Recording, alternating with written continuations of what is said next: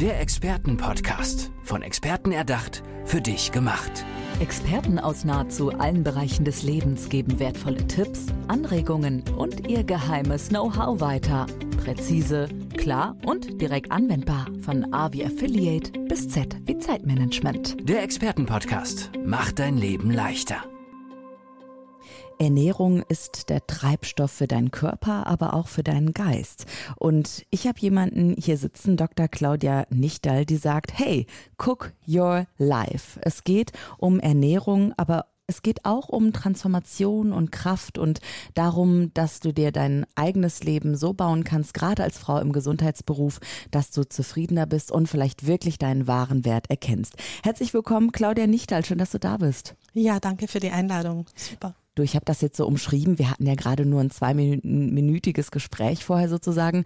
Habe ich da die wunden Punkte getroffen oder würdest du sagen, nee, da fehlt noch ganz viel eigentlich? Ähm, du Nein, du hast das super zusammengefasst. Das ist genau das Thema. Also, dass wir einerseits gut für uns selbst kochen und uns gut nähern, weil wenn wir gut genährt sind, haben wir Kraft, haben wir Power, haben Vitalität und gleichzeitig dürfen wir aber auch das Leben führen, das wir möchten. Wir leben in einer Zeit, wo alles möglich ist. Aber möglicherweise ist auch das das Problem, dass wir schon so überfordert sind von den vielen Möglichkeiten und vor allem diese Glaubenssätze, die uns noch so nachhängen. Was sind das für Glaubenssätze, an die du da denkst? Also ich arbeite ja viel mit Frauen in meiner Ausbildung und die machen eine Ausbildung nach der anderen und noch eine und noch eine, aber sie glauben noch immer, dass es zu wenig ist, dass sie nicht gut genug sind. Also dieses nicht gut genug sein, sich unter Wert verkaufen und dabei auch völlig über die eigenen Grenzen zu gehen, sich auszubeuten, äh, also das hat viele Facetten, was eben sehr anstrengend ist. Und wir leben in einer Zeit, die sehr herausfordernd ist und wir könnten es uns einfacher machen. Mhm. Und du hast mir auch schon vorher verraten, hey, eigentlich müssen wir gar nicht großartig ähm, in die Apotheke gehen, weil wir haben die eigene Apotheke, die eigenen Heilungskräfte in uns und könnten die aktivieren, wenn wir uns eben ganz anders ernähren. Ja, und dann kommt die Realität, kickt rein und die alte Gewohnheit ist da und ich greife wieder zur Schoki. Aber da kannst du auch helfen, oder? Absolut. Also ich denke, was wir immer übersehen, wir, wir, wir heben ja die Ernährungswissenschaft sehr in die Höhe, aber es ist eine sehr junge Wissenschaft, erst 150, 160 Jahre alt. Aber Essen tun wir seit Jahrtausenden. Das heißt, es gibt sehr viel Erfahrungswissen. Ich sage auch immer das Wissen unserer Großmütter oder ich arbeite auch sehr mit dem Wissen der traditionell chinesischen Medizin. Und Essen vor allem wenn es ein frisches, naturbelassenes Essen ist, hat sehr viel Potenzial für unsere Gesundheit zu tun. Das heißt, unser Körper besteht ja aus dem, was wir essen und wir nutzen das meistens nicht mehr. Das ist schade. Ich habe mal gehört, dass eine Tomate im Jahr 2023 ungefähr nur noch ein Bruchteil der Nährstoffe hat im Vergleich, weiß ich nicht, zu einer Tomate aus 1950 oder so oder einer, die ganz naturbelassen in Italien unter der Sonne gewachsen ist. Ähm, geht so Wissen auch in deine Arbeit mit ein, dass du wieder die den tatsächlichen Bezug zwischen Nahrung auch als Treibstoff für den Körper und der Naturbelassenheit eben darstellst? Auf jeden Fall, aber das, was du angesprochen hast, finde ich, ist die falsche Botschaft. Mhm. Also erstens ist das nicht so ganz richtig, sondern es ist Siehst eher... du, das gefährliche Halbwissen. Gut, dass du da bist. ja, äh, weil was vermittelt diese Botschaft? Die sagt, unser Essen ist nichts mehr wert. Und auf der anderen Seite sage ich, wir haben einen, einen Überfluss, eine Fülle wie noch niemals zuvor. Also ich habe da eine hohe Dankbarkeit, dass, dass ich sage, wir haben so viele Möglichkeiten, wir können das ganze Jahr alles im Supermarkt einkaufen. Und wenn wir in die Menschen das irgendwie so Pflanzen, ja, das hat ja keine Nährstoffe mehr, dann ist das sehr abwertend. Das finde ich nicht okay. Und wie gesagt, es stimmt nicht. Was aber stimmt, ist, dass Menschen halt nicht mehr die frische Kartoffel, die frische Tomate essen, sondern sie kaufen Tütensuppen, Tomatensuppe aus der Tüte. Da sind keine Nährstoffe drinnen. Mhm. Also die Menschen greifen zu den falschen Dingen. Sie kaufen fertiges Kartoffelpüree-Pulver, sie essen Chips. Äh, das ist tote Nahrung letztendlich. Aber mhm die Kartoffel an sich, vor allem wenn sie aus Bioanbau kommt oder wie du sagst, die Tomate, die unter der Sonne gewachsen ist, das hat Vitalität, das hat Kraft und das dürfen wir schätzen. Mhm. Ich kann mir vorstellen, dass du irgendwann in deinem Leben auch mal an einem Punkt gewesen bist, wo du gesagt hast, okay, ich möchte mich nicht länger ausbeuten lassen vielleicht im Beruf. Ich erkenne, ich habe einen anderen Wert und ich möchte mich anderen Dingen auch widmen. Ähm, Stichwort deine eigene Geschichte. Vielleicht magst du mal deinen Weg skizzieren, auch wie du da hingekommen bist. Also mein eigener Weg ist, dass ich, dass ich immer gesagt habe, ich liebe meinen Beruf, es ist meine Berufung und ich habe aber völlig meine eigenen Bedürfnisse vergessen. Und das machen, glaube ich, viele, die in so helfenden Berufen sind. Das heißt, wir sind ständig für die anderen da oder auch in den Familien, dass man halt für, für Partner, für Kinder da ist. Aber man, also da gibt es immer diese Metapher, wenn im Flugzeug was passiert, zuerst sollte man sich die Sauerstoffmaske selbst hingeben bevor man den anderen helfen kann. Also das heißt, ich habe die Termine nach allen anderen gerichtet. So quasi, ich bin ja so dankbar, wenn Kundschaft kommt, egal ob um 8 Uhr morgen oder um 9 Uhr am Abend. Ich bin da, wenn sie mich wollen. Ich habe viel zu wenig Grenzen gesetzt, habe 80 Stunden über Jahre gearbeitet, hatte 100.000 Euro Umsatz und 90.000 Ausgaben. Das heißt, obwohl ich den Doktor in Ernährungswissenschaft habe, obwohl ich 25 Bücher geschrieben habe, habe ich quasi nichts verdient und habe aber gedacht, das ist okay. Das ist so, weil ich liebe ja meinen Beruf. Ich bin ja ständig für meine Kunden da. Hm. Wann kam der Moment, wo du gemerkt hast, nee, so geht's nicht weiter? Also wie hat sich das angefühlt und wie fühlt sich das heute an im Vergleich? Äh, ich hatte das Glück, dass ich auf einer Eisplatte ausgerutscht bin und meine Schulter kaputt war. Das heißt, so dieses typische, du holst dir die Krankheit ins Leben, die dann einmal sagt, hey, stopp, schau mal hin, was ist da eigentlich los? Und ich sage heute, ich bin froh, dass keine lebensgefährliche Krankheit war. Es war lästig, Schulter tut weh, aber die hat mich so gestoppt in meinem Powerfrauen-Dasein mit 80 Stunden, dass ich mich wirklich einmal hingesetzt habe. Dann ist mir so ziemlich mein ganzes Leben um die Ohren geflogen und heute rückblickend sage ich, ich weiß, wofür es gut war, weil ich komplett meinen Beruf verändert habe. Ich arbeite jetzt online. Ich bin total in meiner Kraft. Ich mache das, was ich liebe und das wirklich Coole dabei ist, ich erreiche jetzt viel mehr, habe viel mehr Impact und meine Vision ist ja mindestens eine Million Menschen gesünder zu machen. Und die Hälfte der Strecke habe ich schon geschafft. Dann lass uns doch mal ein paar von diesen Millionen heute mit diesem Podcast noch abgrasen. äh, Claudia Nichtal, ich hätte gerne ein paar Tipps, ähm, Ernährungstipps. Wie kann so eine gesunde, kraftgebende Ernährung, die auch heilsam ist, aussehen? Gibt es da so ein paar Basics, die jede und jeder direkt umsetzen kann?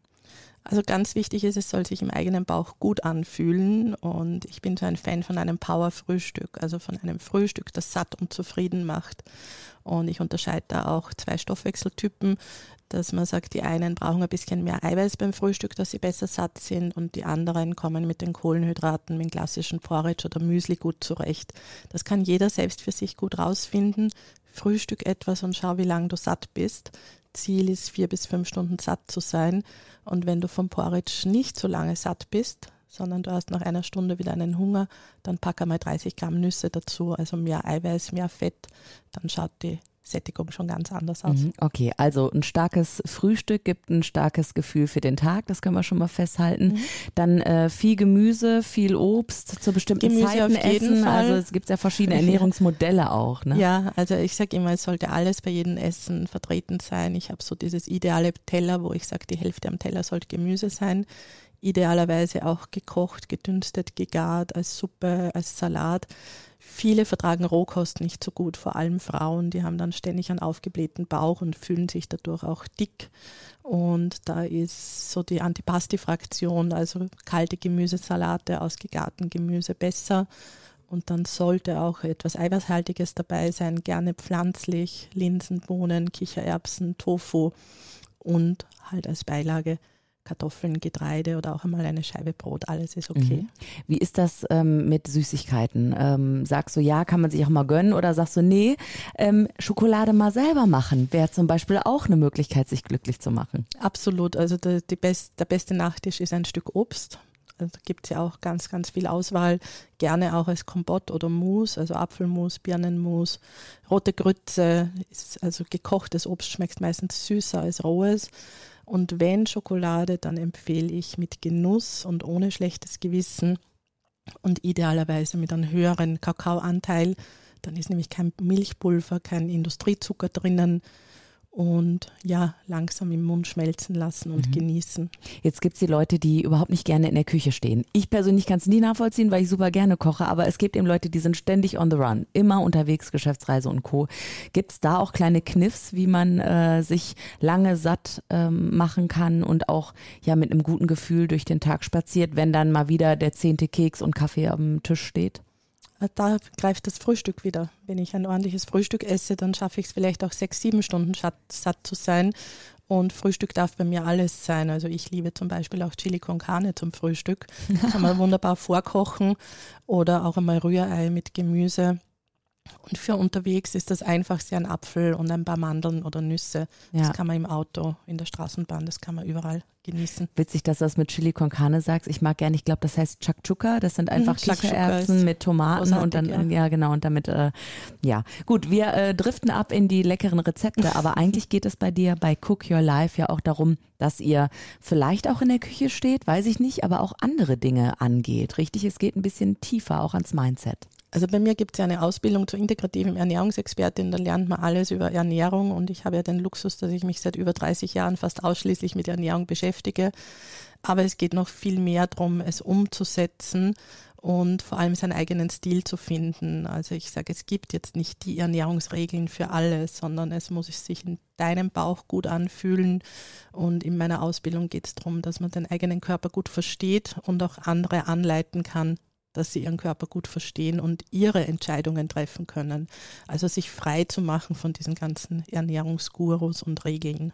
Das ist super schwierig, weil ich kann mir vorstellen, dass auch die Ernährung immer einen gewissen ja, also die kann in so eine Richtung abdriften. Man hat ja die Kontrolle über den eigenen Körper und möchte so ein bisschen auch ähm, sich besser fühlen durch die Ernährung. Aber dann klappt es eben nicht, weil man sich Dinge vornimmt, die dann nicht so hinhauen. Gibt es da auch, also innerer Schweinehund spreche ich jetzt hier an, ganz, ganz kompliziert gerade von mir. Ja, das klingt nur immer sehr nach Kampf. Ich muss etwas kontrollieren und ich muss den Schweinehund auch kontrollieren mhm. oder in mhm. die Grenzen weisen.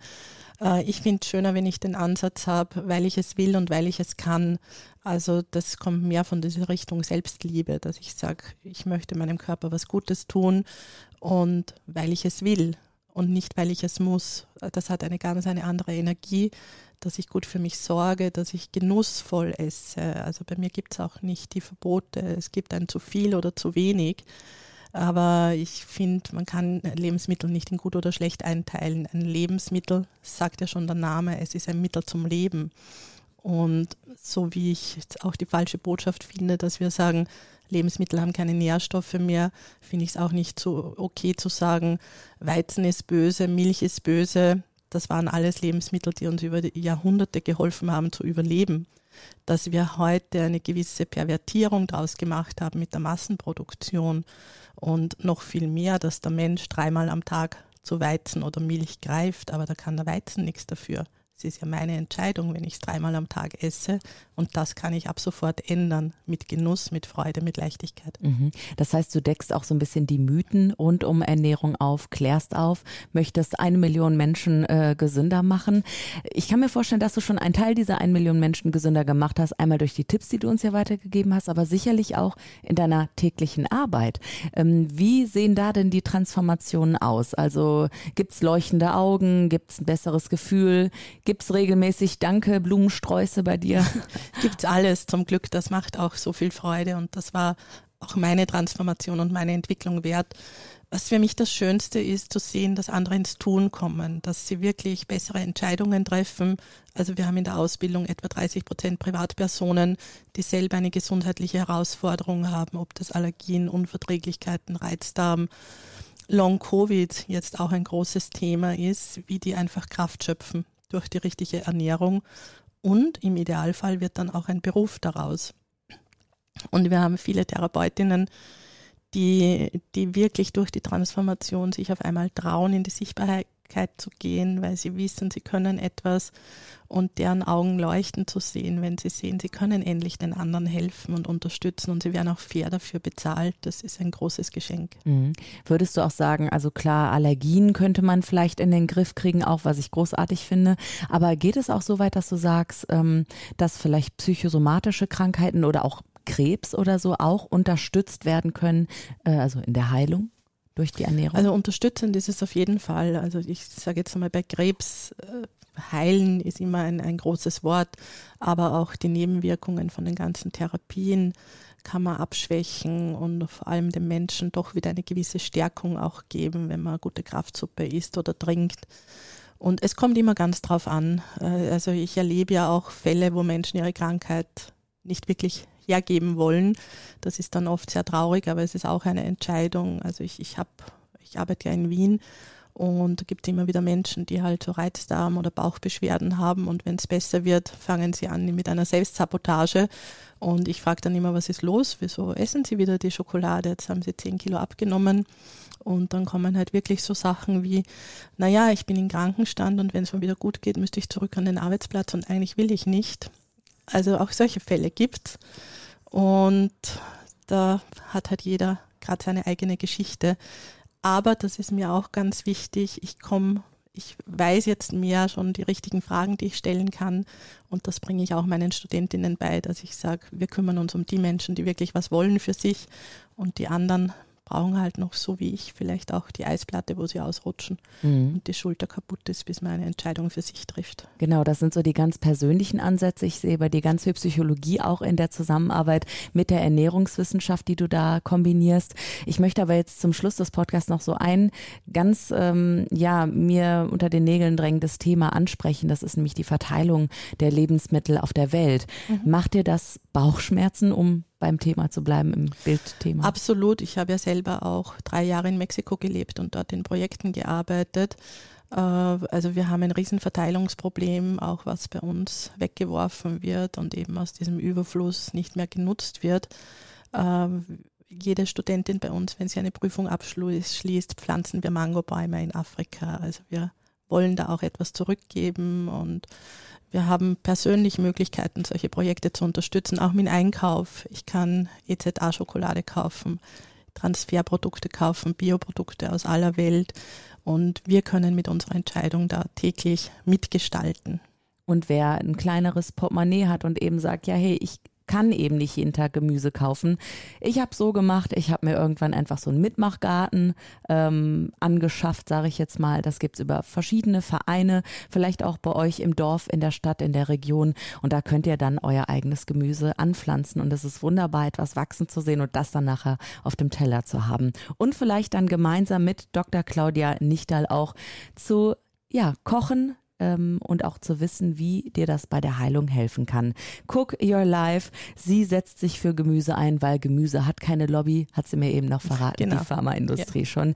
Dr. Claudia Nichtal, Dankeschön, dass du heute da warst. Sagst du vielleicht nochmal, wie die Menschen dich erreichen können? Internet, ja, am besten Homepage. über die Website integrative-ernährung.com oder auf Facebook meinen Namen claudia.nichtal oder integrative Ernährungsexpertin. Da wird man mich finden. Cook Your Life. Claudia, wir gehen jetzt ab ins Mittagessen. Guten Hunger euch da draußen. Gönnt euch. Dankeschön, dass du da warst. Danke. Der Expertenpodcast. Von Experten erdacht, für dich gemacht. Wertvolle Tipps, Anregungen und ihr geheimes Know-how. Präzise, klar und direkt anwendbar. Der Expertenpodcast macht dein Leben leichter.